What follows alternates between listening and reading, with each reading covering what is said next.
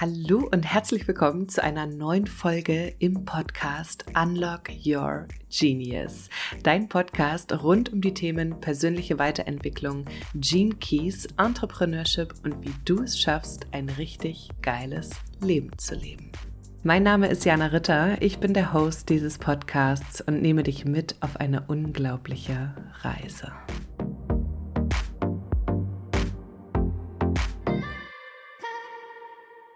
Lieber Maxim, ich freue mich sehr, sehr, sehr, dass du heute mein Interviewgast bist in meinem Podcast Unlock Your Genius. Und ähm, ja, der Maxim hat eine ganz spannende Geschichte und ich freue mich, dass wir heute ein bisschen tiefer eintauchen können in diese Geschichte. Äh, Maxim und ich, wir haben uns vor zwei Jahren kennengelernt. Da habe ich gerade meine Yogalehrerausbildung gemacht und Maxim hat bei uns äh, ja seine Geschichte erzählt, wie er zum Yoga gekommen ist und hat mit uns auch noch einige sehr coole Atemtechniken gemacht.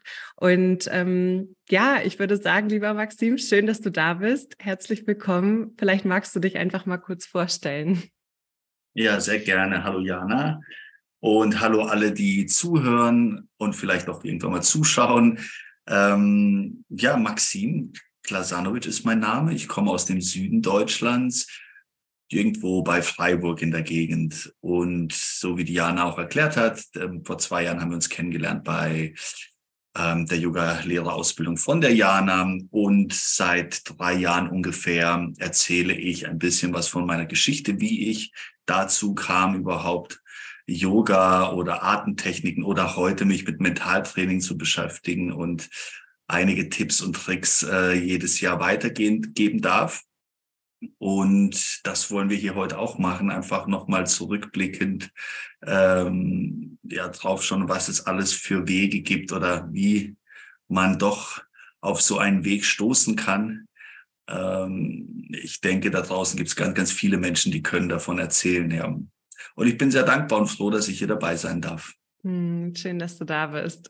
Ja, also ich habe gerade schon gesagt, Maxim hat eine spannende Vergangenheit und eine super spannende Geschichte. Ja, was, was genauso daran spannend ist, kannst du ja vielleicht einfach mal erzählen. Denn Maxim war tatsächlich in Thailand acht Jahre lang im Gefängnis. Und wie das dazu gekommen ist, kannst du einfach mal erzählen. Ja, also bei mir begann das alles in sehr jungen Jahren. Ich äh, habe Deutschland damals mit 19 Jahren verlassen. Äh, es ging darum, einen Job anzunehmen für so eine Hotelkette auf Gran Canaria. Und ähm, ja, dort gelandet durfte ich herausfinden, dass äh, es gar nicht um diese Art von, von Job ging, die, die man mir versprochen hat in Deutschland, als Animateur im Hotel zu arbeiten, sondern ähm, diese Hotelkette, auch eine sehr berühmte, hatte ein Verkaufs- und ein Marketingprogramm. Und äh, da bin ich in das Marketingteam hineingeschlittert. Und ohne große Englischkenntnisse hatte ich dann Zeit, in sechs Wochen sozusagen äh, das Englisch zu meistern und als ich das dann auch getan habe, ähm, begann ich mich mit dieser Art von Arbeit sehr gut zurechtzufinden. Und äh, die erste Beförderung war schon nach einem Jahr da.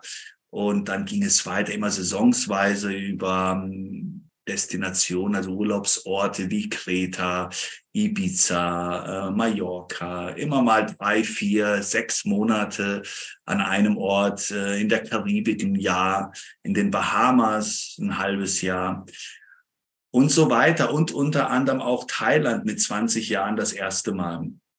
Äh, recht schnell ähm, hat man bei mir ein Talent entdeckt in der Marketingbranche und so dass ich ähm, recht schnell auch äh, aus einer kleineren Position eine größere machen, machen konnte. Dann war ich irgendwann mal Marketing Manager von einem großen Resort auf Ibiza und dann ging es weiter mit äh, als nächstes als jüngster Marketingdirektor in dieser Branche. Ich verdiente doch mit 24 Jahren schon recht gut. Also wenn ich gut sage, dann meine ich eigentlich so fünfstellig ne, damals noch. Und ähm, so war auch mein Leben aufgebaut. Die Freunde, mit denen ich mich begeben habe, waren auch alle sehr gute Verdiener und der Glaube, dass die Leute, die, die, die nicht viel verdienen, einfach nur Loser sind, äh, war bei mir schon sehr jung eingeprägt. Also Das heißt, Geld regierte meine Welt. Und ähm, ja, die meiner Freunde auch. Wir haben tagsüber unsere Jobs gemacht. In guten Zeiten habe ich bis zu 100 Leute auf Ibiza geleitet, habe an jeden dieser Arbeiter eine Prozentuale von ihren Gehältern gehabt. Also ihr könnt euch vorstellen, da kam wirklich was zusammen. Und zwar jede Woche, jeden Freitag war ein Batzen an Geld ausgezahlt. Und so hat man auch nachts dann gerne gefeiert. Das kann man auf Ibiza sehr gut die ersten Erfahrungen mit Drogen begannen. Kokain zum Beispiel war eine ganz normale Sache unter uns damals. Es gehörte zur Jet-Set-Elite, würde ich mal sagen. Und wir waren auch sehr motiviert, so ein Leben zu leben. Äh, mhm. nachts in den Clubs und tagsüber unsere Arbeiten, die uns sehr viel Geld einbrachten. Und so bin ich auch nach Thailand irgendwann mal gelandet. Ähm, also ich bin immer öfter in Thailand äh, im Winter gewesen, aber bin dann mal auch länger geblieben, da ich ein Jobangebot von einer thailändischen Hotelkette bekommen habe, drei ihrer Hotels zu leiten. Und dann äh, stieg die Anzahl an Arbeiter, das Geld stieg nochmal um einiges und der Lebensstil blieb genau gleich. Ne? Das konnte man in Thailand auch. Man hat sich nicht viel Geld äh, Gedanken gemacht, weil Geld regierte ja unsere Welt und wir waren uns sicher, mit Geld kann man alles auch erreichen. Und so war es, dass eine Woche vor diesem besagten Tag, der mein Leben ändern wird, ein guter Freund von mir mich angesprochen hat. Äh, er wollte mit einem Amerikaner eine Party steigen lassen und die brauchten noch einen Dealer für diesen Abend und ob ich denn nicht jemanden kennen würde. Und ja, ich kannte jeden, also und jeder kannte mich auf der Insel von Phuket in Thailand und es war auch kein Problem, diese Nummer zu besorgen, die ich ihm dann auch weitergereicht habe. Am Samstag stieg die Party und äh, die stieg schon mittags. Ich wurde die ganze Zeit angerufen von äh, meinem Freund, dem Engländer, ich soll doch bitte auch kommen. Ich hatte gar keine Zeit an dem Tage. Ich hatte meine Tochter, also meine Tochter war damals schon geboren. Sie war ein bisschen älter wie zwei Jahre alt. Meine damalige Freundin war bei der Nachbarin, die hatten so einen Kartentag und ich war mit der Tochter, bin immer zwischen unserem Haus und ihrem Haus rumgelaufen. Also hatte gar keine Zeit, um auf diese Party zu gehen. Aber die Anrufe haben nicht ähm, aufgehört und Irgendwann mal meldet sich auch dieser Amerikaner und fragt nochmal, und ich merke auch, wie dieser Alkoholpegel bei denen gestiegen ist und die äh, laden mich da ein und ähm, sagen, ich soll doch bitte kommen. Abends um 7 Uhr, nachdem sie wieder angerufen haben, die müssen irgendwie zehnmal angerufen haben, habe ich mich entschlossen, dahin zu fahren. Und äh, bin aufs Motorrad gestiegen und bin dann dahin gefahren. Diese Party stieg neben so einer Bar ähm, äh, beziehungsweise es war eine legendäre Bar, die war neben einer, einer Tankstelle und äh, ich habe dann an dieser Tankstelle mein Motorrad geparkt und sehe auch schon meinen Freund aus dieser Bar rauslaufen und diesen Amerikaner. Und ähm, ja, sind wir da reingegangen. Und es dauert auch nicht lange, dann kam der Wagen, den ich kannte, von diesen Dealern an dieser Bar vorbeigefahren. Und ich denke und frage die anderen, habt ihr den angerufen? Und äh, der Amerikaner meint, ja, das ist schon eine Weile her. Ist das der? Ich gemeint, ja, das ist der Wagen. Also das vor allem war der Herr auch immer öfter bei uns im Hotel, dieser Thailänder. Ja, und der Amerikaner steht auf und lauft hin und dreht sich nochmal um und fragt mich, ob ich bitte, ob ich mit ihm mitlaufen könnte. Und ähm, ja, ich bin aufgestanden und bin mit ihm dahin gegangen. Er hat dann an der, an der Beifahrerseite saß der Dealer, er wollte das gleich so durch, durch das Fenster, durch die, durch die Scheibe sozusagen diesen Deal abwickeln. Der Dealer meint zu ihm, der, der kann das nicht machen, der soll sich ins Auto setzen, man kann das nicht auf offener Straße machen. Ich habe auch gesagt zum Amerikaner, hey, du musst dich in den Wagen setzen. Und ähm, so saßen wir beide hinten drin in diesem Auto.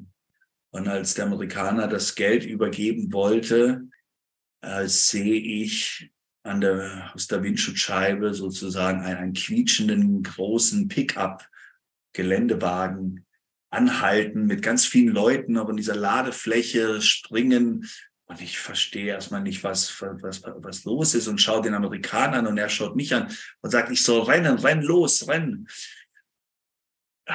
ich, ich, ich mache diese Tür auf und ich verstehe mal nicht, was los ist und fange an zu rennen und will diese Straße überqueren und sehe auf der anderen Seite auch so ein Pickup und auch Richtung äh, uns fahren und äh, ganz viele Leute schauen nach links, rechts und mehr sehe, dass diese ganze Gegend umzingelt ist. Und ähm, ja, so wurde ich verhaftet.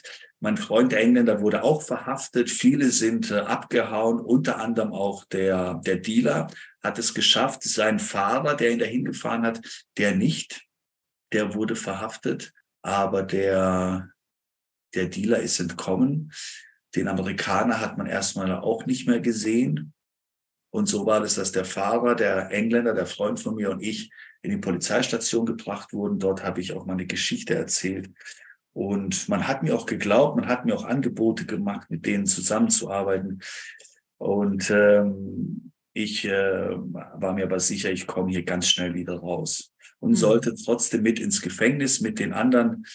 Und da begann meine Reise. Also äh, mein erstes Gefängnis ähm, eben auf Phuket äh, ein erster Anwalt, der mir ein Angebot gemacht hat, für zweieinhalbtausend Euro würde er mir fünf Jahre sozusagen aushandeln mit dem Staatsanwalt. Aber ich habe gedacht, hey, fünf Jahre, du bist doch verrückt. Was soll ich fünf Jahre in diesem Gefängnis machen? Ich habe ein Kind da draußen, ich habe eine Freundin, ich muss hier raus, so schnell mhm. wie möglich. Er hat aber gemeint, das wird richtig schwer. Gut, ich habe mir einen neuen Anwalt gesucht, beziehungsweise jemand aus Deutschland, eine Ex-Freundin hat einen neuen gefunden gehabt, äh, der mir dann gute Hoffnung gemacht hat, ich würde diesen Fall gewinnen, aber wir müssen halt vor Gericht und äh, wir müssen unsere Geschichte erzählen. Auch die Polizei, die kam zweimal äh, mich besuchen noch und gaben mir auch sehr gute Hoffnung. Die haben gemeint, du erzähl deine Geschichte so, wie du sie uns erzählt hast und du kommst hier raus. Bei den anderen zwei sind wir uns nicht sicher. Den einen, den, den kennen wir, das ist der Fahrer vom Dealer, dein Freund, der diese Nummer, der den Dealer angerufen hat mit dem Amerikaner. Äh, da sind wir uns nicht sicher, aber bei dir können wir sagen, wenn du die Wahrheit vor Gericht erzählst, dann kommst du hier auch wieder raus ja, äh, man hat Kaution versucht, zwei Kautionsanträge, beide sind gescheitert, dadurch, dass der Richter auf Fluchtgefahr äh, hingewiesen hat und hat gemeint, dass äh, ich äh, abhauen könnte aus Thailand und die wollten mich nicht auf Kaution gehen lassen. Also hieß mhm. es, ich soll ein Jahr durchhalten und ähm, es sozusagen bis zum Urteil aushalten. Ja, kurz, um euch einen Einblick ins Gefängnis zu geben, dadurch, dass auch ich damals sehr verwundert war. Das sah nicht so aus, wie ich aus den Filmen oder aus irgendwelchen Erzählungen kannte, sondern in Phuket angekommen, dann meine erste Zelle. Ähm, es war, die lag irgendwo bei 160 Quadratmeter, haben wir bemessen. Und wir waren bei dem Ankunftstag, wo ich ankam, 180 Leute in dieser Zelle.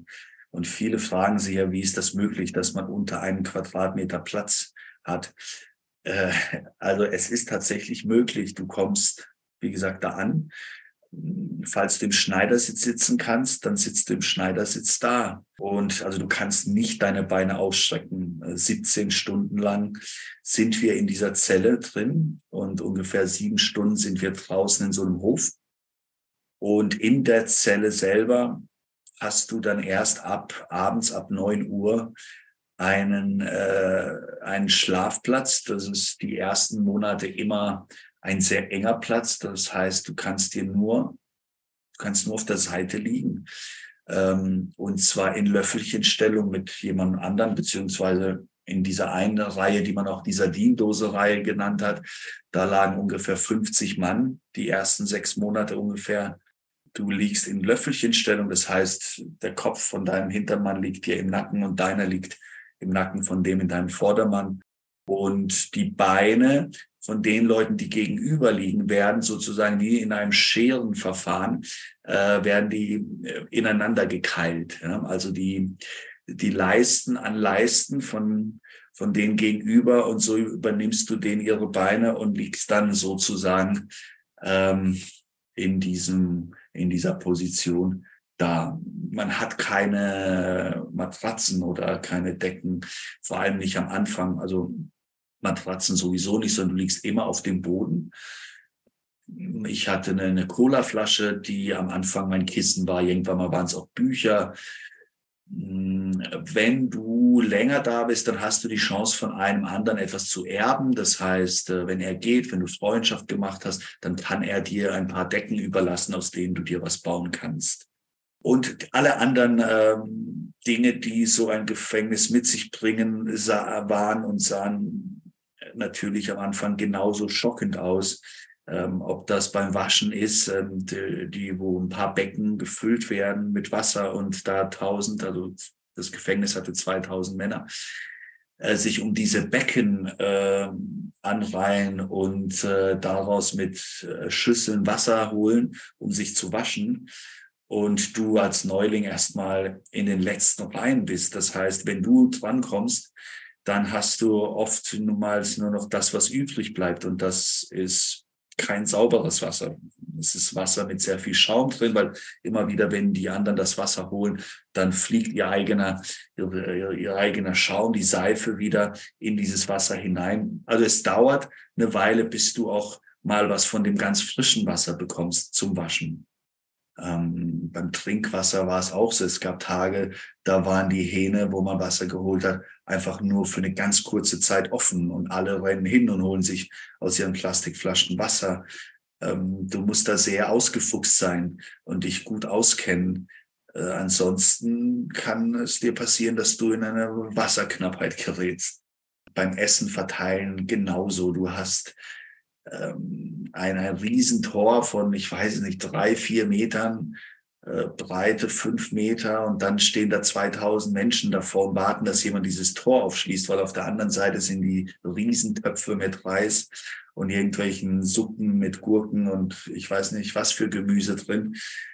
Und natürlich bekommen immer die Ersten das Beste ab. Da ist es auch so, dass die, die Gangs, die es in den Gefängnissen von Thailand gibt, ähm, natürlich ihre Beziehung haben, weil in der Küche arbeiten Gefangene und die Gefangenen, die holen natürlich für ihre Leute schon mal das Beste raus. Die picken, äh, wenn es mal was vom Hühnchen gibt oder vom Schwein, das Essbare schon äh, um einiges vorher raus, so dass wir Gefangenen, die zu keiner Gang gehören, halt das abbekommen, was da ist. Und vor allem die Ausländer in Phuket waren nicht äh, sehr gemocht. Äh, wir haben einen Ruf gehabt, dass wir in ihr Land kommen und Ärger machen, ähm, dass wir nicht gleichgestellt sind wie, wie ein Thailänder. Und das hat sich sehr bemerkbar gemacht bei allen, allen Dingen. Ne? Wie gesagt, beim, Wasser, beim Wasser, beim Waschen oder beim Wasser, beim Trinken, beim Essen verteilen.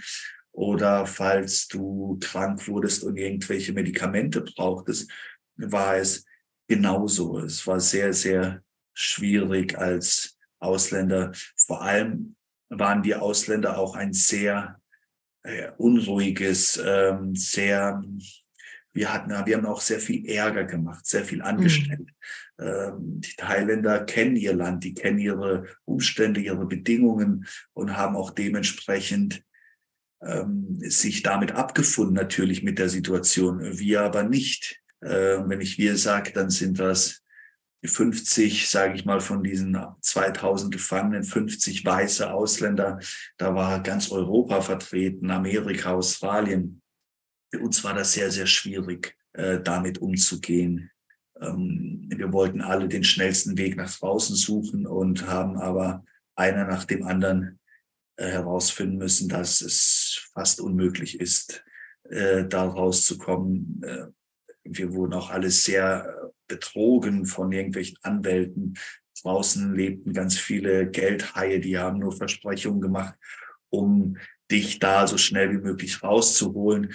Und alle haben sie ihr Geld verloren. Und zwar auch große Summen im sechsstelligen Bereich, Summen an Geld und haben es nicht rausgeschafft. Und natürlich sind dann die auch oder wir, ich war ja auch einer unter denen sehr gereizt gewesen. Also äh, Schlägereien waren bei uns an der Tagesordnung, mhm. bei den Thailändern nicht. Die Thailänder haben uns als als Verrückte angesehen, als Tiere, als keine Menschen.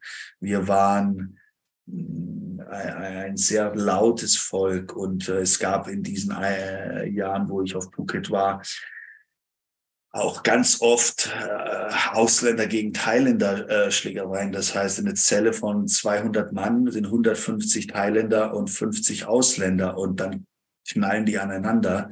Und ähm, das waren schon heftige Szenen dabei. Es kam trotzdem so, dass kurz vor meiner Aussage mein Anwalt mich bat, also das Ganze zog sich auf über ein Jahr hin. Und dann sollte ich jetzt aussagen und kurz davor kommt der Anwalt und sagt, ich soll jetzt meine Aussage ändern. Ich kann nicht vor Gericht gehen und das erzählen, was ich dem Polizisten erzählt habe. Ich soll jetzt sagen, ich würde die anderen gar nicht kennen, sondern wäre aus Zufall da verhaftet worden. Also ähm, er meinte, ich sollte einfach sagen, dass ich ähm, da gesehen habe, wie viele rumgerannt sind, auch ein paar mit Pistolen. Ne? Die, die Polizisten in Zivil hatten ja auch Pistolen in der Hand. Und dann wäre ich erschrocken und wäre einfach mitgerannt. Und dann hätte man mich verhaftet. Also als der Anwalt mir das gesagt hat, habe ich gleich so ein murmeliges Gefühl gehabt. Ich, ich wusste nicht, wieso ich jetzt diese Geschichte erzählen soll. Vor allem, weil die Polizisten mir auch immer wieder geraten haben, die Wahrheit zu sagen. Und ich ja auch diesen Polizeireport unterschrieben habe in der Polizeistation, war es für mich unverständlich. Ich bin dann zurück ins Gefängnis gegangen, also die Zelle, und habe mich dann mit meinen anderen Freunden beraten. Und ja, da waren einige verschiedene Meinungen da. Der eine sagte, ja, wieso sollst du lügen? Du hast doch nichts gemacht, du hast eine Telefonnummer weitergereicht, erzähl deine Geschichte. Ein anderer würde sagen, ja, aber der hat so einen teuren, also mein Anwalt war tatsächlich der teuerste von den ganzen Ausländern, die dort drin waren. Er würde schon wissen, was er tut. Er hat bestimmt einen Deal mit der Polizei ausgehandelt. Ich soll auf den Anwalt hören. Der Anwalt hatte auch leider Gottes ähm, das Kautionsgeld, was in einem hohen fünfstelligen, also es waren 52.000 Euro, dass er leider Gottes durch einen Fehler meiner Mutter hatte das Geld auf zum Aufbewahren und plus noch seine, sein Geld, was ein bisschen mehr als 10.000 Euro waren. So insgesamt hatte er 62.000 Euro von mir und sehr viel von meinen ähm, wertvollen Dingen, die ich zu Hause hatte, unter anderem eine, eine Ursammlung, eine teure, ähm, etwas Schmuck, und ähm, elektronische Sachen, weil er gemeint hat, dass die Polizei das beschlagnahmen möchte als Beweismaterial und er würde aber das aufbewahren, dann können die da nicht rankommen. Und gut, also hörte ich auf den Anwalt, war auch sehr gebunden an ihn und bin vor Gericht gegangen, habe diese Geschichte erzählt. Nachdem ich die Geschichte erzählt habe, habe ich gemerkt, dass die Polizei, die neben mir saß, die auch da waren, gar nicht begeistert waren. Das heißt, die waren stockernst, hat schon wieder dieses ganz komische, murmelige Gefühl in mir. Und dann kam ich nach einem Monat wieder zurück, denn die Polizei sollte jetzt aussagen. Und das haben wir auch gemacht. Äh, vier von denen, einer nach dem anderen, und haben dann immer wieder mit dem Finger auf den Engländer gezeigt, auf den Fahrer gezeigt, eigentlich nie über mich geredet. Ich hatte zwei Übersetzer, beide haben immer wieder gemeint, hey, die sagen nichts über dich. Ich hatte auch ein echt gutes Gefühl. Und dann aber doch ähm, der letzte Polizist dreht sich um und schaut mich an und fängt gleich an, über mich zu reden und sagt, dass äh, die wissen nicht genau, wie sie mich mit den anderen zwei verbinden äh, sollen. Die können nur eins sagen, dass ich hier gelogen habe, das letzte Mal. Mm. Dass ähm, ich die kennen würde, vor allem den Engländer, das wäre ein Freund von mir. Und also, dass ich einen völligen Unsinn erzählt habe. Ich habe dann mal natürlich immer wieder meinen Anwalt angeschaut. Ich war ja angekettet an Füßen und an Beinen. Und meine Tochter saß auch noch da. Ähm, aber ich hätte den Anwalt am liebsten anspringen können. Denn ich wusste in dem Moment, dass er mir eine völlige Lüge aufgetischt hat. Äh, es gab nie, ein, er hat nie mit der Polizei sich besprochen. Ja, die Polizei hat dann daraufhin gesagt, wir sind eine Gang, eine Bande zusammen und würden zusammen an Ausländer auf Phuket Drogen verkaufen. Ähm, obwohl der, der Anwalt versucht hat, meiner noch äh, Bilder von meinem Haus. Ich hatte zu der Zeit wirklich ein sehr luxuriöses Leben. Also zwei Motorräder, ein Sportwagen, die Hotelanlagen, die ich geleitet habe und hat dann immer wieder versucht, da dem Richter zu erklären, dass ich da keinen Grund habe, ähm, Drogen zu verkaufen. Und ja, einen Monat später kam es zur Verurteilung. Wir sind zurückgekommen und ich höre diese Zahl 13 äh, auf Thailändisch äh, Sipsam und denke 13 Monate, denn wir saßen zu dem Zeitpunkt schon 15 Monate. Ich schaue den Thailänder an und sage zu ihm 13 Monate, wir gehen nach Hause. Und er schaut mich an und sagt, das sind keine 13 Monate, 13 Jahre.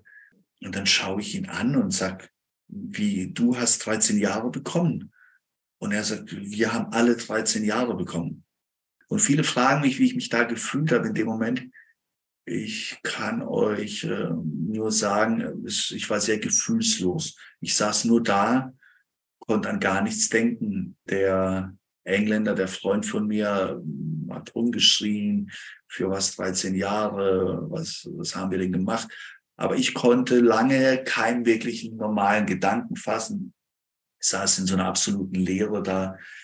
Und erst als wir wieder zurück in die Zelle gebracht wurden und dann die anderen Gefangenen davon mitbekommen haben und die dann auch gesagt haben, hey, dein Anwalt hat dich sowas von äh, äh betrogen, da begann natürlich dann äh, meine Gedanken und ähm, es war so, dass der Anwalt kam nach zwei Wochen erst mit der Erklärung, dass irgendwie was schiefgegangen wäre. Jemand hätte dem Richter Beweismittel gegeben, von denen er nichts wusste. Und aber es war für mich klar, dass äh, das alles von ihm von Anfang an entweder falsch angegangen war oder dass er mich tatsächlich betrogen, betrügen wollte.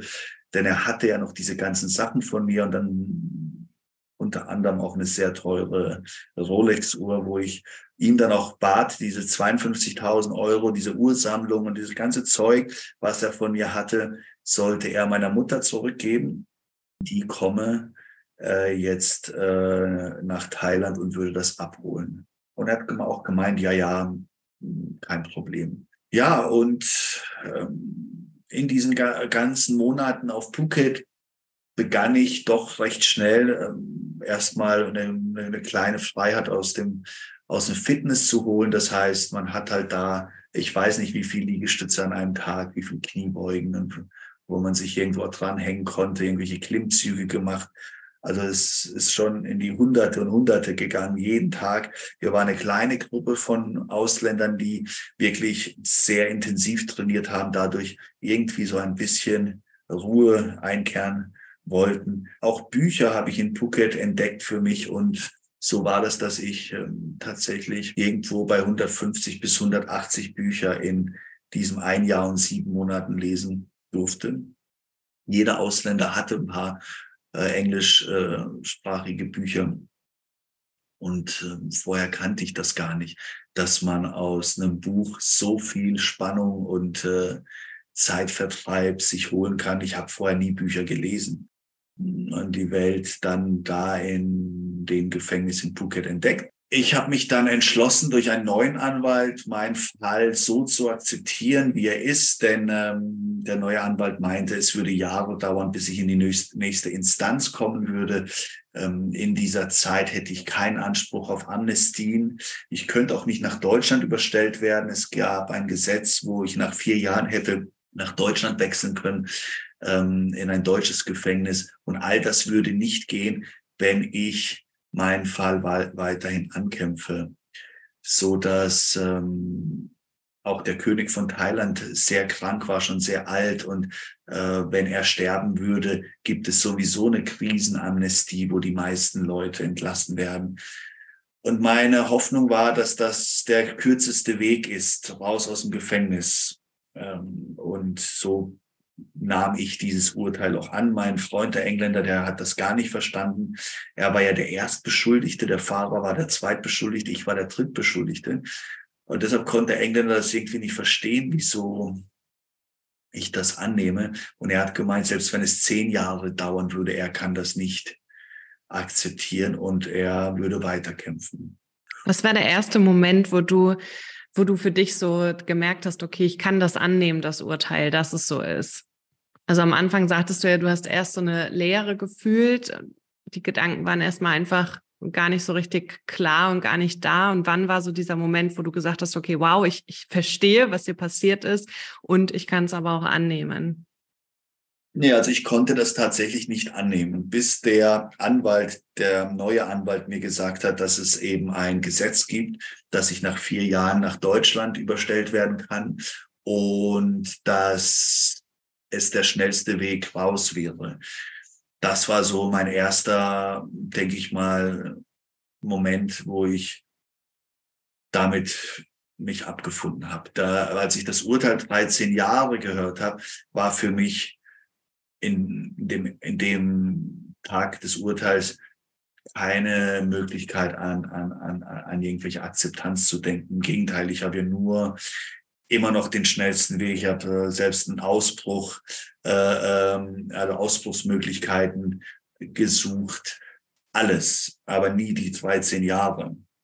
Mhm. 13 Jahre auf weniger als einem Quadratmeter. Das ist ähm, sehr, sehr schwer, sich vorzustellen und anzunehmen. Mhm, absolut.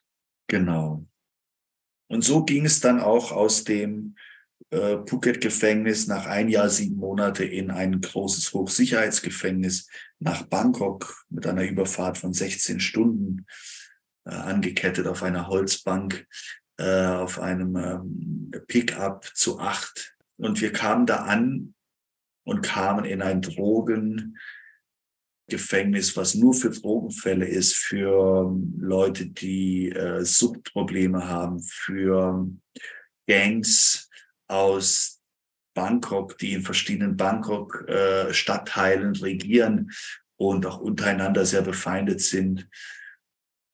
Und in diesem Gefängnis, ähm, man hat uns erst gute Hoffnung gemacht, dass das alles viel besser wird, wenn wir einmal nach Bangkok kommen, denn Phuket war wirklich eine Art Hölle für uns. Äh, man hat uns nicht gemocht, uns Ausländer, und die Umstände waren sehr, sehr, sehr schlecht. Aber als wir in Bangkok ankamen, mussten wir herausfinden, dass wir kamen in eins der schwierigsten Gefängnisse, in das Drogengefängnis, wo äh, Menschen sozusagen abgestellt werden und am besten nie wieder die Straßen sehen. Also die Thailänder, die ja sehr gegen Drogen sind, wollten diese Art von Menschen gar nicht mehr sehen. Das waren auch sehr schwierige Gruppen von, von Thailändern da, denn äh, wie gesagt, die kamen alle aus den Ghettos. Viele waren tätowiert, wir reden auch im Gesicht tätowiert. Die waren gar nicht erlaubt, in bestimmten Bezirken von Bangkok sich aufzuhalten, sondern mussten in ihren Slums leben. Einige sind da drin gewesen, die haben nicht mal etwas gemacht, sondern wurden nur am falschen Ort erwischt. Ähm, und die Polizei hat sie dann einfach ähm, verhaftet, ihnen ein bisschen Drogen in die Tasche gesteckt und ihnen zu zeigen, dass sie die da nie wieder sehen wollen. Also es war mhm. alles Mögliche vertreten. Es waren auch psychisch Kranke da und ähm, äh, meine Zelle in Bangkok war 60 Quadratmeter und bei meiner Ankunftszeit waren wir zwischen 65 und 70 Leute da drin. Wahnsinn. Ja. Und ich kam auch in ein Gefängnis, in ein Gebäude, wo es äh, das Gebäude 7, da gab es keinen anderen weißen Ausländer sondern ich war der einzige Weiße unter 800 Thailändern und 30 bis 50 Afrikanern aus Nigeria. Ja, ähm, ich begann recht schnell zu verstehen, dass wenn ich hier die nächsten Jahre überleben will, muss ich auf jeden Fall die Sprache lernen. Äh, mit den Nigerianern kam ich am Anfang auch nicht so gut klar, weil die waren ein sehr streit suchendes Volk, also untereinander. Die Thailänder haben sie gehasst. Äh, die Nigerianer haben die Thais gehasst. Das war sehr, sehr schwierig, da irgendwie eine Mitte zu finden zwischen denen und vor allem am Anfang. Und so habe ich mein eigenes Ding gemacht, begann äh, das thailändische Alphabet, also diese Zeichen zu lernen. Ähm, recht schnell konnte ich lesen, ähm, schreiben und dann begann ich auch zu sprechen. Und zwar so, dass ich ähm, auch als Übersetzer eingesetzt wurde, denn dieses Gefängnis war, bestand aus zwölf verschiedenen voneinander abgeschirmten Gebäuden. Und in den anderen gab es auch Ausländer, nur dass ich im Siebener war, wo keine Ausländer waren und äh, dann mein Thailändisch so gut wurde, dass ich nicht nur von den Wärtern aus dem Gefängnis, sondern manchmal auch von der Polizei, die immer noch Fälle hatte in diesen Gefängnissen, ähm, äh, auch gerufen wurde, um als Übersetzer zu arbeiten. Mhm. Hm, ähm, bis irgendwann mal war täglich, stand irgendwie was an der Reihe. Ähm, es gab da auch sehr, sehr viele Nachteile, traurige Momente, dass du jemandem erzählen musst, äh, gerade alle Südamerikaner, die mit Drogen am Flughafen erwischt wurden, mit Kokain, den musst du jetzt weismachen, dass sie ein Leben lang hier mhm. bleiben werden, dass die einzige Strafe für ihr Vergehen lebenslang ist. Es gibt kein mhm. Hausegehen. Mhm. Gut, das Fitness, das ich in äh, Phuket täglich gemacht habe, begann ich auch in Bangkok gleich wieder weiter. Mit meinem eigenen Körper konnte ich schon recht sehr, sehr viel anstellen. Auch mein Körper wuchs und ich wurde immer muskulöser. Hatte dann auch recht schnell eine Gruppe von Thailändern. Ne, wir reden hier immer so eine Art 10, 15 Jungs um mich herum, die alles gemacht haben, was ich ihnen gesagt habe. Ähm, ich wurde Coach genannt und äh, jeden Tag haben wir trainiert und wirklich, also wir haben trainiert, ähm, als ob wir, wenn wir rauskommen, die größten Wettkämpfe besuchen werden. Also wir waren immer pitchnass äh, in diesen sechs, sieben Stunden, wo wir auf diesem Hof verbracht haben. Und dementsprechend sahen wir auch aus. Ähm, ist unterernährt, äh, trainiert, und also wir haben immer mehr mit den Jahren immer mehr Zugang zu Essen bekommen. Am Anfang war es natürlich schwierig, aber umso länger du drin bist, umso mehr Beziehung sammelst du und dann kriegst du auch mehr Reis, du kriegst mehr mhm. Gemüse, äh, du bekommst das vom Schwein ab und du bekommst das vom, vom Huhn ab. Wir, wir wuchsen und ähm, haben dann auch äh, durch einen bestechlichen Wärter konnte ich dann irgendwann mal Hanteln bauen lassen, also aus Zement und Eisenstangen, äh, auch eine, eine Bank zimmern lassen zum Bankdrücken. Es verging äh, ein, zwei Jahre und wir hatten ein richtiges Fitnessstudio dort aufgebaut. Ähm, die ähm, Liebe zu Büchern äh, konnte ich am Anfang da gab es keine Bücher in Bangkok, sondern wieder durch einen bestechlichen Wärter konnte ich in anderen äh, Gebäuden konnte ich Bü Bücher äh, durch ihn besorgen, hat dann immer tütenweise Bücher gebracht, wollte dann immer 1000 Baht, 25 Euro für so eine Tüte haben. Ähm, die Bücher waren alle in sehr schlechten Zustand, die mussten geklebt werden, genäht werden. Und irgendwann mal hatte ich 100 plus Bücher und dann habe ich einen Raum bekommen, auch natürlich wieder für Bezahlung. Da gab es einen Schrank in diesem Raum und dort ähm, hat man dann diese Bücher von mir einsortiert. Auch die Thailänder durften ihre Bücher äh, damit bringen. Und äh, es war eine Art, eine Art Bibliothek. Ich äh, habe dann recht schnell auch wieder durch einen anderen Wärter eine Art Tauschgeschäft mit anderen Gebäuden, also richtig offiziell, nichts mehr äh, unter der Hand, sondern also ein offizielles Tauschbörsenbuchgeschäft aufbauen können. Und so vergingen die Jahre. Meine Überstellung, die nach vier Jahren hätte passieren sollen, ähm, wurde nach fünfeinhalb Jahren, dass ich dann saß, in letzter Minute abgesagt. Also in letzter mhm. Minute, zwei Wochen vor meiner Abreise, äh, hat man das Ganze gestoppt. Es hat sich ein Gesetz geändert. Und äh, ich war einer der ersten unter dieser neuen Gesetzesänderung, ähm, also wirklich zwei Wochen vor meiner, bevor sie mich abgeholt haben, zwei Polizisten schon aus Freiburg äh, verständigt. Und dann hat man das Ganze abgesagt und da begann auch meine äh, schwierigste Zeit. Vieles, ähm, das ich jetzt nicht erzählt habe, ich habe das Wort Gottes gepredigt, ich habe eine Kirche aufgebaut, äh, mit aufgebaut, habe jahrelang die Bibel äh, den Nigerianern gelehrt, ähm, habe eine Kampfsportschule erst als Schüler, danach als, als, als Coach übernommen. Aber es würde ein, ein, ein, ein Interview über Stunden dauern, wenn ich jetzt wirklich alles erzählen würde. Es, es gibt auch ein Buch zur Geschichte. Und ähm, wenn jemand wirklich sich da noch vertiefen möchte, da kann er gerne drauf ähm, ja, mal schauen. Aber es begann natürlich eine sehr schwierige Zeit, als nach fünfeinhalb Jahren dann es hieß, ich gehe jetzt doch nicht nach Deutschland. Drei Monate lang waren wir im Ungewissen. Wieso nicht, äh, was ist ähm, äh, passiert. Die Botschaft wusste es nicht. Man glaubte, ich hätte noch einen Fall da draußen. Und äh, ich kam da so in meine dunkelste Zeit nochmal hinein. Mhm. Eine sehr dunkle Zeit.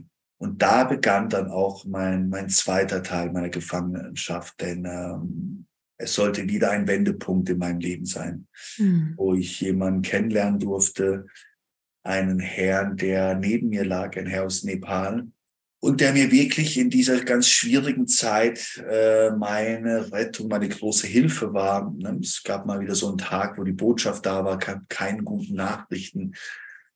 Und ich saß dann in der Zelle, ähm, nachdenkend, mein, mein Kopf äh, ist herum ge, ge, gerast, wie eine Autobahn hat sich angefühlt in meinem Kopf, so viele Fragen. Und dann an, an so einem besagten Tag fragt mich dieser äh, Nepalese, ein Herr aus Nepal, der neben mir lag, wieso ich denn nicht richtig atmen würde. Ich soll mal richtig durchatmen. ja, ich wusste nicht, was er genau meint. Also ich, ich war eher genervt von seinem Kommentar, was heißt nicht, ich würde nicht richtig atmen. Äh, er hat gemeint, ich, ich solle mal ganz tief einatmen, die Atmung mal ein, zwei Sekündchen anhalten und jetzt nicht gleich wieder ausatmen und sollte dann ausatmen und tatsächlich alles ausatmen. Und am Schluss angekommen, wenn ich sicher bin, dass auch wirklich alles draußen ist, dann sollte ich mir auch da mal ein, zwei Sekunden Zeit nehmen, mal diese Ruhe ein bisschen einwirken lassen. Der einzige Grund, wieso ich ihm irgendwie das abgenommen habe, ist, weil er sich vor meinen Augen in den letzten Monaten sehr veränderte. Der saß immer morgens in so einem Schneidersitz, wenn ich vielleicht auf die Toilette musste, hat seine Augen geschlossen gehabt und ich wusste aber nicht, was, was dieser Herr da macht. Er hat mir immer sehr leid getan, dass er da nicht schlafen kann, um vier Uhr morgens da sitzen mit geschlossenen Augen, wo alle anderen schlafen. Also es war mir sehr, sehr suspekt, ähm, ob er nicht beten würde.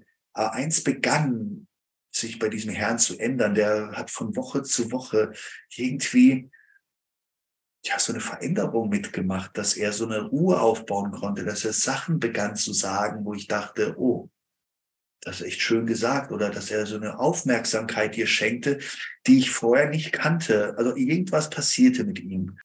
Und das war der Grund, wieso ich das Atmen, das er mir da an diesem Tag äh, sagte, dann auch tat. Ähm, ich habe dann fünfmal sollte ich das tun. Und ja, das war das erste Mal in diesen fünf Atemzügen, wo ich mal einen kurzen Moment an Leichtigkeit, an beziehungsweise mal diesem Kopf entschwinden konnte. Dass dieser Kopf, der ja die letzten Monate so überlastet war und also wie ein, eine Achterbahn sich anfühlte, mal ganz kurz Ruhe finden konnte. Es, war beruhigend, ganz klar. Dann fragte ich ihn auch gleich, dass das, was er da macht, dieses Rumsitzen da jeden Morgen, ist das der Grund, wieso er so aussieht, dass er mhm. also immer weniger wie einer von uns aussieht? Und er meinte, dass ähm, ja, er würde meditieren. Er war mal in, als, als, als, als junger Mann war er mal ein, ein Mönch und jetzt würde er wieder zurückfinden zu seinen Übungen, die er damals mhm. gemacht hat. Er würde meditieren. Ich fragte ihn auch, ob das ich auch lernen könnte, ob er mir das zeigen kann. Und ja, er hat gemeint, ja, ich sollte gleich am nächsten Morgen mit ihm losstarten und auch um vier Uhr morgens würde er mich wecken. Und so war das. Ich saß neben ihm. Schneidersitz konnte ich schon sehr gut, konnten wir alle sehr gut. Ich habe äh, meine Augen schließen sollen. Ich habe ihn gefragt, was soll ich denn jetzt sagen? Und er hat gelacht, hat gemeint, du, du musst nichts sagen, du musst einfach nur atmen. Es war mir auch so ein bisschen suspekt. Ich habe gedacht, er will mir nicht alles erzählen oder wieso nur atmen. Irgendwas muss ich doch sagen. Er hat gemeint, nein, ich soll einfach nur atmen. Ich werde schon merken, dass meine Gedanken werden kommen und äh, ja, ich soll aber immer wieder zurück zur Atmung finden, einfach entspannen. Gut, ich habe gedacht, wenn, wenn nichts weiter, das ist ja kein Problem. Und so saß ich da und meine Augen geschlossen und begann zu atmen. Und der erste Gedanke und der zweite kam rein, der dritte, irgendwann mal habe ich gedacht, hey, wann habe ich das letzte Mal geatmet und wieder versucht zurück zum Atmen. Aber Leute, die Gedanken waren so laut, dass es ging gar nicht einfach atmen. Und es war eher Qual. Ich habe das Ganze nach fünf Minuten abgebrochen Und tatsächlich äh, auch gleich eine Erklärung dafür gehabt. Also ich bin Europäer, also wir Europäer machen sowas nicht. Das ist nichts für uns. Auch äh, bin ich Christ, ich bin kein Buddhist, ähm, kein Asiate. Also das war mir alles Quatsch.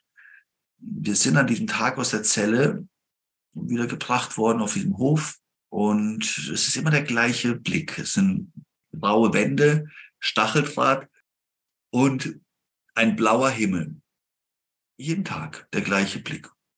Und ich kann euch nicht sagen, Leute, wie so an diesem besagten Tag, wo ich diese fünf Minuten gemacht habe, ich den Himmel angeschaut habe, diese Stacheldraht und irgendwie kam es mir so ein bisschen ruhiger, so ein bisschen friedvoller als die Tage zuvor vor. Ich kann euch das nicht genau beschreiben, aber so fühlte es sich einfach an, als ob dieser Tag so ein bisschen friedvoller war.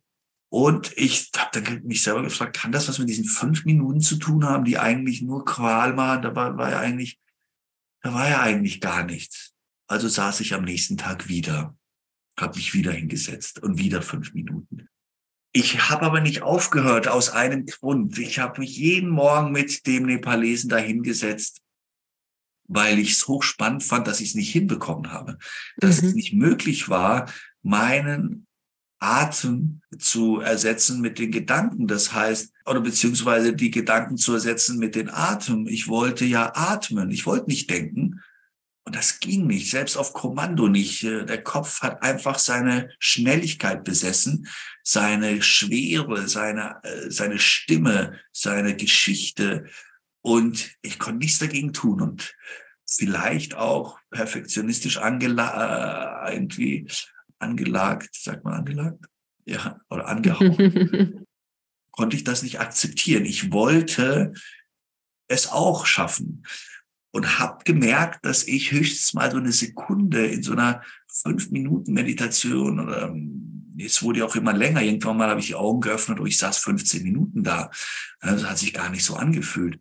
Aber ich saß tatsächlich 15 Minuten da. Und in dieser ganzen Zeit, mal sekundenweise, wir reden hier wirklich so zwei, drei Sekunden von ein bisschen Ruhe, in die, oder ein, ein zwei Atemzüge gerade mal hinbekommen. In dieser Ankettung von Gedanken. Und der Nepalese würde bald entlassen werden. Ich saß trotzdem noch da. Ich war der Einzige in einem asiatischen, buddhistischen Land, ähm, der als weißer Mann, als Ausländer meditierte. Jeden Morgen. Auch diese Atemübungen, die er mir zeigte, waren recht schnell ähm, eine, eine Möglichkeit, eben eine bewusste Möglichkeit, diesen Kopf auszutricksen, ähm, diese Sekunden an Unterbrechungen von dieser ewigen Gedankenkette mal hinzubekommen. Und tatsächlich war das auch mein Ziel, auch in der Meditation. Einfach mal kurz Pause drücken, was da im Kopf vor sich geht, weil das Ding wird von alleine wieder losgehen. Aber öfter mal diese Pause hinzubekommen. Und ich kann euch sagen, fünf Sekunden Pause, das war schon ein riesen Ding für mich. Mhm. Ähm, denn mein Kopf war wirklich sehr, sehr schnell. Und trotzdem merkte ich, was diese kurzen Pausen machen, dass diese Geschwindigkeit, ihr müsst euch das so vorstellen, es ist eine Kette, die läuft und dann durchschneidest du diese Kette, die bildet sich wieder zusammen und läuft weiter. Du, dann schneidest du wieder und sie bildet sich wieder und läuft weiter. Nur, dass sie bei jedem Schnitt gefühlsmäßig immer so ein kleines bisschen an Schwung verliert, mhm. kleines bisschen mm, langsamer wird und nicht das natürlich immer besser hinbekam. Und ähm, es hat mich ein Jahr gedauert, ungefähr bis ich gefühlte zehn Sekunden, wir reden hier von wirklich fünf, sechs, sieben Atemzüge völlig in der Ruhe sein konnte. Das Hochspannende war am Anfang eben, dass ich äh, diese, diese Ruhe gechallenged habe, ne, herausgefordert habe, diesen Kopf. Und, ähm, und dann aber hinter der Ruhe recht schnell auch etwas entdeckte. Und das war ein Gefühl. Tatsächlich verbirgte sich, umso länger ich diesen Ruhezustand auch ein- und ausatmen erlernte, merkte ich, da, da kommt was nach. Es war immer ein Wohlgefühl. Ob bei den Atemübungen ich dann irgendwann auch verschiedene Atemübungen selber getestet habe, selbst so extrem atmete, dass mein Kreislauf sich sofort bemerkbar machte. Aber auch das war ein Trick, den Kreislauf mal zu beobachten, wie er, wie ich ihn lenken konnte, mal wild zu spielen in mir und dieses wilde ich auch anfing zu genießen. Also es war hochinteressant, dass man durch eine gewisse Praxis oder durch ein gewisses Rumtricksen den Kopf ausschalten kann und in diesen Ort, der sich hinter der Ruhe verbirgt, ankommen kann. Und mhm. ich merkte auch, ich, ich bestand aus diesen zwei Typen. Der eine, der diesen riesen Kopf auf den Schultern trägt, alles gespeichert hat, oft Dinge hören konnte, sehen konnte, wo ich selber drüber schmunzeln musste und denken musste, mein Gott, was für ein Quatsch da hochkommt. Und mhm. dann war ich aber auch ein Mensch, der in der Ruhe in diesen kurzen Momenten der Ruhe sich sowas von finden konnte und ein, ein Wohlgefühl steigern konnte, das sich bis in meine Mundwinkeln ausdehnte. Das heißt, ich hatte manchmal so richtiges Lächeln aus dem Herzen, so ein richtiges Wohlgefühl, das sich in ein Glücksgefühl steigerte. Es war ganz klar, ich war auf einem neuen Weg und ich wollte diesen anderen Typen, also nicht diesen, der den Kopf auf den Schultern trug, sondern diesen anderen Typen, der in der Ruhe immer tiefer etwas aus sich sehen und lernen konnte. Und da kamen Momente, wo ich gedacht habe, mein Gott, also das wollte ich ja schon immer sein oder das wollte ich schon immer können. Ne, die Gabe, äh, jemanden wirklich zuzuhören oder die Gabe, äh, jemandem was Passendes zu sagen oder nicht etwas zu sagen, wo du später vielleicht am liebsten hättest anders gesagt oder, also es begann zu sprechen. Dieser Ort begann zu wirken. Dieser Ort in mir begann, den Kopf auch die Möglichkeit zu geben, endlich mal zu ruhen. Denn der Kopf konnte auch sehr gut ähm, mal von diesen alten Kamellen loskommen, also dieses uralt Zeug, das ich mit mir mitgeschleppt habe, äh, das, das nichts weiter als nur umsonst mich belastet und gefüllt hat, äh, keine wirklich Produktion mehr hatte für meine Entfaltung oder und, und es konnte gehen. Das waren ganz tolle Dinge, wo ich dann gemerkt und gesehen habe, teils Sachen von meinen Eltern, von meinen Freunden aus der Schule, also irgendwelches Zeug, wo ich auch einen Glauben draus geschnappt habe. Es war ganz spannend, dass als ich es erkannt habe, drüber lächeln konnte, war es auch weg. Also es begann eine Arbeit, ein Tüfteln an, an mir selber, jeden Tag mehr Zeit verbringen in diesem tiefen Inneren, wo ich ähm, also auch sehr schnell das Feedback von den anderen Gefangenen bekommen habe, wo die gesagt haben, also äh, weißer Mann, du siehst aber nicht aus, als ob, als ob du hier leiden würdest mit uns. Und, äh, also ich ganz schnell eine Akzeptanz aufbauen konnte für alles. Immer ein einen Grund finden konnte, wieso das auch im Leben so sein muss, beziehungsweise dass das Leben uns eigentlich immer nur lehren möchte. Und was ist denn die Lehre aus dem jetzt? Und das mache ich auch heute noch. Also egal was passiert, ich suche immer, was, was könnte die Lehre draus sein. Es ist nie von mir gegangen. Und, ähm, und so stieß ich auch irgendwann mal auf, eine, auf ein Yoga-Journal, ein Yoga, eine Yoga-Zeitschrift, auch durch, durch so, so einen Tausch aus einem anderen Gebäude und ich habe über Yoga-Stellung gesehen am nächsten Morgen. Also für mich war ja Yoga eigentlich kein Thema. Also äh, ich mache ja Fitness und Kampfsport und ich weiß nicht was. Äh, aber Yoga ist ja nur für Frauen. Und trotzdem waren ein paar Stellungen und ich war ja eh schon jeden Morgen vier Uhr wach. Äh, zwei Stunden hatte ich, bevor die anderen ähm, anfangen äh, aufzuwachen. Und so begann ich mal diese Stellung danach zu machen. Und es war die erste, war eine sitzende Vorwärtsbeuge. Und die Frau auf diesem Bild hat ihre Stirn auf dem Stienbein gehabt. Und bei mir gingen gerade mal die Hände bis zum Knie und hat alles gezogen und getan. Und ich habe mein Gott, das schaffe ich nie. Wie kann die ihre Stirn dahin ablegen? Oh, und das hat gezogen. Ich muss meine Atmung vertiefen. Und irgendwann mal habe ich mich gefragt, hä, wann hast du denn das letzte Mal gedacht? Wann ist das letzte Mal ein Gedanke durch dich geschossen? Weil es war für mich ja nur interessant, meinen Kopf auszutricksen. Ich wollte ja in diesen anderen Ort und merkte, das ist ein, das ist ein Trick, das ist ein weiterer Trick auf meinem Weg in, in dieses schon Zuhause. Also es war ein zweites Zuhause in mir selber und, und also begann ich meinen Körper zu nutzen, um genau das, um diese Dehnung, äh, äh, zu nutzen, um den Kopf lahmzulegen, um irgendwann mal die Dehnung mit der Atmung zu vereinen. Dann habe ich in bestimmten Stellungen bestimmte Atemtechniken angewandt, einfach mal rumprobiert, wie es nun geht. Ich hatte ja Jahre Zeit und habe dann wirklich vier Jahre lang extrem, sage ich mal, also jetzt auch nach der Gefängniszeit noch extrem an mir gearbeitet, dass es dann sehr, sehr leicht wurde. Also ähm, schon auf Ansage kann ich diesen Kopf lächelnd zur Seite schieben, ich kann atmen, ich kann daraus eine Kraft ziehen, ähm, ich kann mich morgens erwecken hier auf meiner Matte. Äh, eine Erweckung, die kann man mit keiner anderen vergleichen. Das, das kannst du jetzt nicht mit einem mit einer halben Stunde Sport oder mit zehn Kaffees oder du kannst es mit, mit nichts vergleichen, denn es ist eine Erweckung von Körper und Geist. Ich mache mhm. ein paar, ein paar Übungen und äh, und die Kunst, das erlernt zu haben und ähm, auch dann in dem Gefängnis noch die erste Yoga-Klasse Thailands aufbauen dürfen, die es in Gefängnissen überhaupt gab, durch Unterstützung der Wärtern. Dann auch das Ganze noch in meinem letzten Jahr groß aufziehen konnte. Und auch da gesehen habe, dass äh, du brauchst da kein Talent, äh, du brauchst keine bestimmte Religion zu folgen.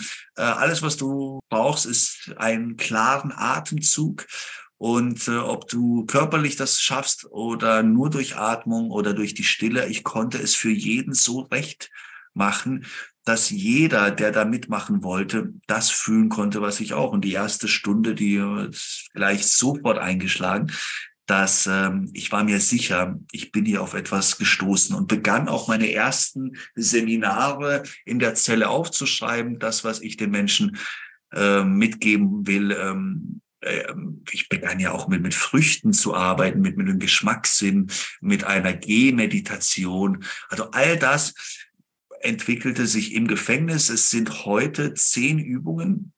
Ich nenne es auch die drei mal zehn Methode. Ähm, das sind zehn verschiedene Übungen, die man zehn Tage am Stück macht, erledigt, um mal diese zehn Sekunden, die mich über ein Jahr gedauert haben, um diese zehn Sekunden mal ein wirklichen, man kann es schon ein, ein wirkliches Reichtum äh, nennen, äh, mal zu fühlen, zehn Sekunden in dieser Tiefe mal ankommen und daraus mhm. natürlich gleich äh, eine, eine, ein Wohl und ein Glück abbekommen, das Stunden noch hält. Und wenn du das natürlich zehnmal am Tag einbaust, also diese Übungen, die dauern insgesamt 60 Minuten ungefähr, zehn Übungen. Das heißt nämlich, es gibt Übungen, die dauern zwei Minuten. Es gibt eine ganz kurze, die dauert 30 Sekunden. Die macht man kurz vorm Schlafen. Aber es gibt äh, die längste dauert zwölf Minuten. Also insgesamt dauern die 60 Minuten. Und in diesen zehn Tagen soll es passieren. In diesen zehn mhm. Tagen soll der Teilnehmer diese Erweckung spüren, diesen anderen Ort fühlen, diesen Schalter in sich betätigen, der ihn auf diesem Wege dann weiterführen wird und dass man von diesem Weg auch nicht mehr abkommt. Das mhm. Ganze mhm. ähm, habe ich dann in, in dem Gefängnis nochmal äh, monatelang geschrieben und ausarbeitet. Und heute, seit drei Jahren, unterrichte ich das deutschlandweit. Mhm. Ja, Wahnsinn. Also eine unglaubliche ähm, Geschichte, die, die so, also ich glaube, für die allerwenigsten von uns wirklich ja nachzufühlen ist. Also ich sag mal, in, in einem Gefängnis zu sein, ein Quadratmeter für sich zu haben, mit den ganzen Gedanken konfrontiert zu sein, die du den ganzen Tag lang hast, mit diesen ganzen äh, ja Kämpfen auch untereinander, nicht akzeptiert zu werden, irgendwann so diesen, ich sag mal, diesen Moment zu haben, wo du weißt, okay, ich komme hier nicht raus, also ich komme hier nicht nach nach fünf Jahren raus, so wie es eigentlich sein sollte oder wie es mir vielleicht auch versprochen wurde oder wie meine Hoffnung war. Und dann danach, wo du eigentlich ja noch mal in so einen Tief gefallen bist, auf einmal dieser, dieser Wendepunkt mit dem Nepalesen und was sich daraus für dich so eröffnet hat. Und ich habe mir gerade eben noch so die Frage gestellt, so wann war dieser Moment, dass du, dass du wirklich Hoffnung geschöpft hast, dass du auf einmal aus diesem Loch eben auch raus bist und so wusstest, also gab es einen Moment, wo du wusstest, ich komme hier irgendwann wieder raus oder war das halt so, okay, das ist jetzt hier mein Weg und wenn ich hier jetzt sterbe, dann, dann sterbe ich hier und trotzdem gehe ich eben diesen Weg weiter. Ich mache meine Übungen. Ich finde immer tiefer zu mir und, und begebe mich immer in diesem Raum hinter dieser Stille. Genau, also es gab natürlich am Anfang die Fragen, ob ich überhaupt rauskomme. Meine Urteil war doch sehr groß. Ich saß fünfeinhalb Jahre, jetzt geht's nicht nach Deutschland. Ich soll noch siebeneinhalb sitzen. Also es war mir ein Rätsel, wie ich diese siebeneinhalb Jahre noch schaffen soll. Ähm, dann kam der Wendepunkt, dann begann das Praktizieren, dann begann das Reinigen dieses Riesenspeichers, diesen Riesenkopf, der ja so rumschwirrte und alles erzählte und gar keine Möglichkeit hatte, mal etwas Schönes zu sagen. Als das begann, als dieses Lösen begann, ne, als er selber anfing, das Zeug aus sich zu holen, dann kamen natürlich auch äh, andere Dinge. Also die Leichtigkeit, in die, diese Verlangsamung der Gedankenkette veränderte auch die innere Stimme. Die konnte mhm. dann natürlich auch irgendwann mal erkennen, ja, du kommst hier raus und ja, es wird richtig gut. Und ja, du machst hier deinen Weg und wirst dann die beste Version deines Selbst hier rausholen. Und wenn du da rauskommst, wirst du also tatsächlich alles, was mir jetzt passiert. Ich schreibe gerade mein drittes Buch und äh, mhm. bei ähm, sehr vielen Fernsehformaten ähm, ähm, und äh, unterrichte, ob Seminare, ob online, ob in Präsenz. Ich habe alles davon schon gesehen in der Zelle damals und habe ein Riesenlächeln gehabt und wusste, dass es nur eine Frage der Zeit ist und dass ich an dem bestimmten Tag rauskomme, der mich auch auf diesem Weg führt und kein Tag davor. Und das habe ich auch den anderen immer gepredigt, die gar nicht damit klarkamen, wann sie endlich gehen können. Ich habe ihnen immer gesagt, Leute, ihr geht genau an dem Tag, der dich auf den richtigen Weg bringen wird. Und glaube an den richtigen Weg, weil ihr seid, das war immer eine Gruppe von Leuten um mich herum, die auch nach dem Guten gesucht haben. Wir hatten natürlich auch eine, die, die, die Mehrzahl der anderen, die immer noch sehr viel Unfug trieben und sehr viel äh, Probleme ähm, immer noch bereiteten im Gefängnis. Aber eine kleine Gruppe wollte sich verändern und äh, die Gruppe stieg, äh, so wie meine Veränderung war, zog ich auch immer mehr dieser Leute an und so war ich auch überzeugt, dass wir alle an einem bestimmten Tag rauskommen. Also lasst uns bis dahin froh und mit äh, viel Liebe und Motivation an diesem Ort. Es war unser Zuhause irgendwann mal nach all diesen Jahren. Es war mein Tempel, es war mein heiligster Ort. Mhm. Ähm, der, der, diese ein Quadratmeter, die ich hatte, begann äh, was Besonderes zu sein, natürlich nach all den Jahren. Wie war der Moment für dich, als du aus dem Gefängnis rausgekommen bist? Du hast ja am Ende nicht die ganzen 13 Jahre in Thailand im Gefängnis verbracht, sondern du bist ja vorher rausgekommen, richtig?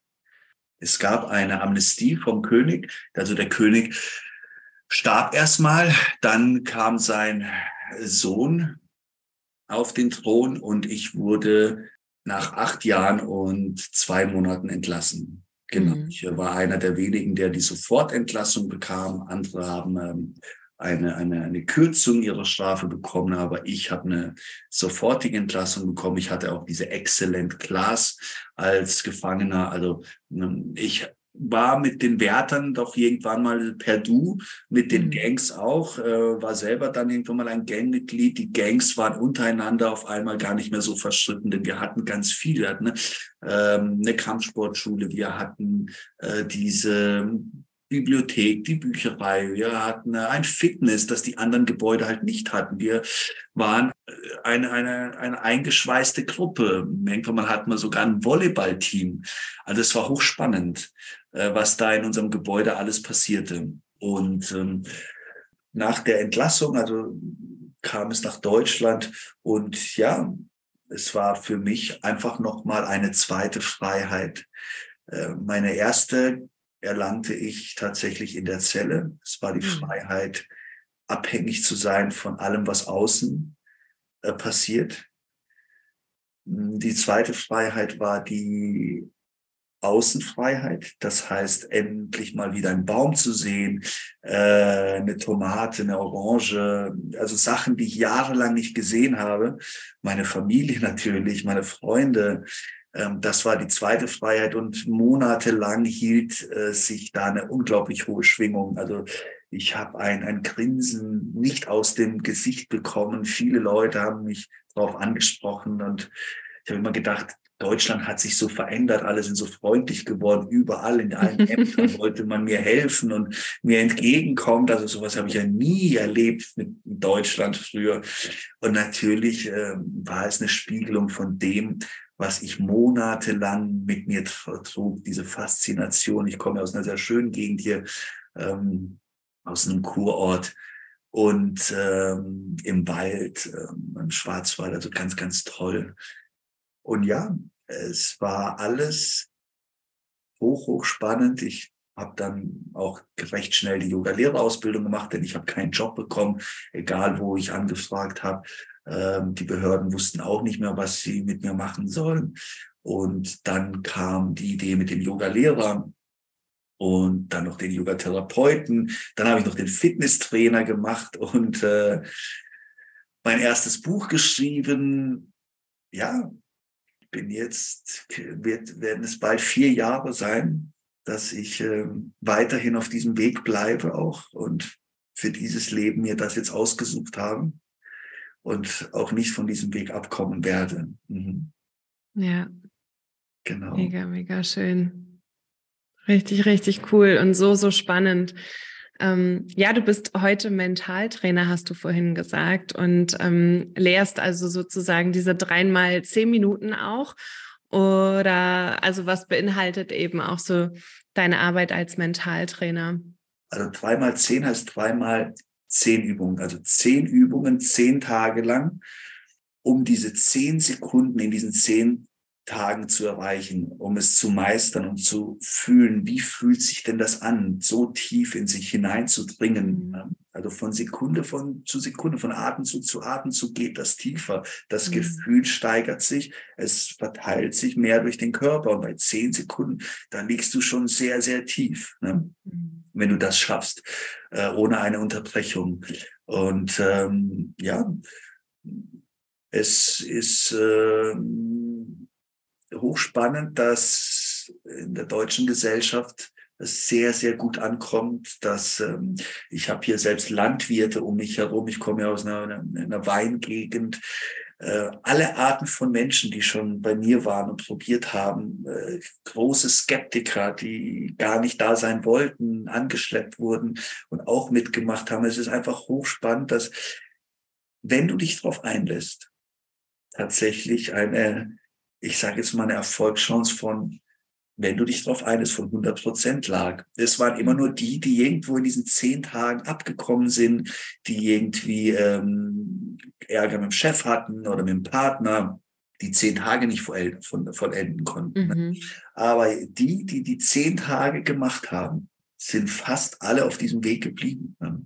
Du hast ganz viele, die dir noch nach einem Jahr dann äh, aus irgendeinem Seminar, letztes Jahr hatten wir, glaube ich, zwölf Seminare, die ähm, dann irgendwo mal sich wieder melden und sagen, hey, ich muss dir unbedingt erzählen, was in einem Jahr passiert ist. Also, ne, also es ist spannend, dass natürlich das, was im Innen geschieht, das von außen gar nicht zu stoppen ist. Ne? Mhm. Die Entfaltung, ob das im Beruf, ob das im Liebesleben, Familienleben, selbst in der Gesundheit. Also überall beginnen Dinge sich zu ändern auf diesem Weg des Wohls, des Glücks, des, also du ziehst tatsächlich die spannendsten Dinge an, die dein Verstand dir vorher hätte noch, hätte dir gar nicht zeigen können. Ne? Im Kopf wärst du nie so weit gekommen, was diese ja. Tiefe in dir alles öffnen kann, wie viele Mauern es äh, äh, von dir runterholt, die diese Wege gestoppt haben. Das, das, das Leben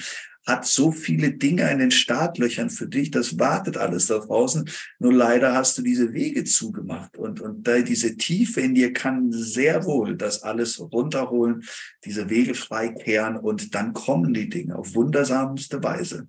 Ähm, auch wenn es sich esoterisch wie Hokuspokus für manche anhört, ich kann euch sagen, vor zehn Jahren hätte ich auch so gedacht. Hätte mir jemand vor zehn Jahren das erzählt, hätte ich ihn auch erstmal skeptisch angeschaut. Ich erzähle Ihnen euch das, weil es äh, eine Erfahrung war, die mich auch nie wieder loslässt. Ähm, äh, man meistert hier nie aus. Man lernt immer wieder weiter dazu. für mich verändern sich tagtäglich immer noch Dinge und, und diese Tiefe hat kein Ende. Ja, ja, absolut. Ja, es ist eben super spannend zu sehen, wie ähm, wie verkopft wir Menschen sind, wie stark wir im Verstand drin sind, wie viele Gedanken irgendwie tagtäglich so durch unser Gehirn strömen. Und wenn man da einen Zugang findet zu dieser Stille, ja eben durch unterschiedliche Techniken, dann werden da Räume geöffnet, die eben wirklich grenzenlos sind. Ne? Und das, das finde ich eben auch einfach so, so super spannend. Und ich danke dir sehr, lieber Maxim, dass du diesen Raum heute mit deiner Geschichte dafür aufgemacht hast und ähm, freue mich sehr, dass ja, dass du deine Geschichte einfach mit allen teilst und dass, dass du äh, dadurch einfach die Möglichkeit bietest, Menschen zu zeigen, was eben alles möglich ist und wie sich ein Leben verändern kann. Und vor allem, dass, dass du am Ende eben immer der Schöpfer oder die Schöpferin deiner eigenen Wirklichkeit bist. Das ist großartig. Sehr, sehr gerne. Für die, die gerne mal hineinschnuppern wollen, es gibt die Möglichkeit, Mittwochabends über Zoom gibt es eine Abendstunde um 20.30 Uhr. Die können sich dann gerne dazuschalten oder mal einen Monat ausprobieren. Da geht es eben darum, Tricks, wie man seinen Körper benutzt. Genau die Dinge, die ich damals in der Zelle für mich entdeckt habe. Ähm, den Körper, die Atmung, Körper und Geist vereinen und zu merken, ach ja, das geht tatsächlich. Da lebt noch was anderes in mir. Mhm.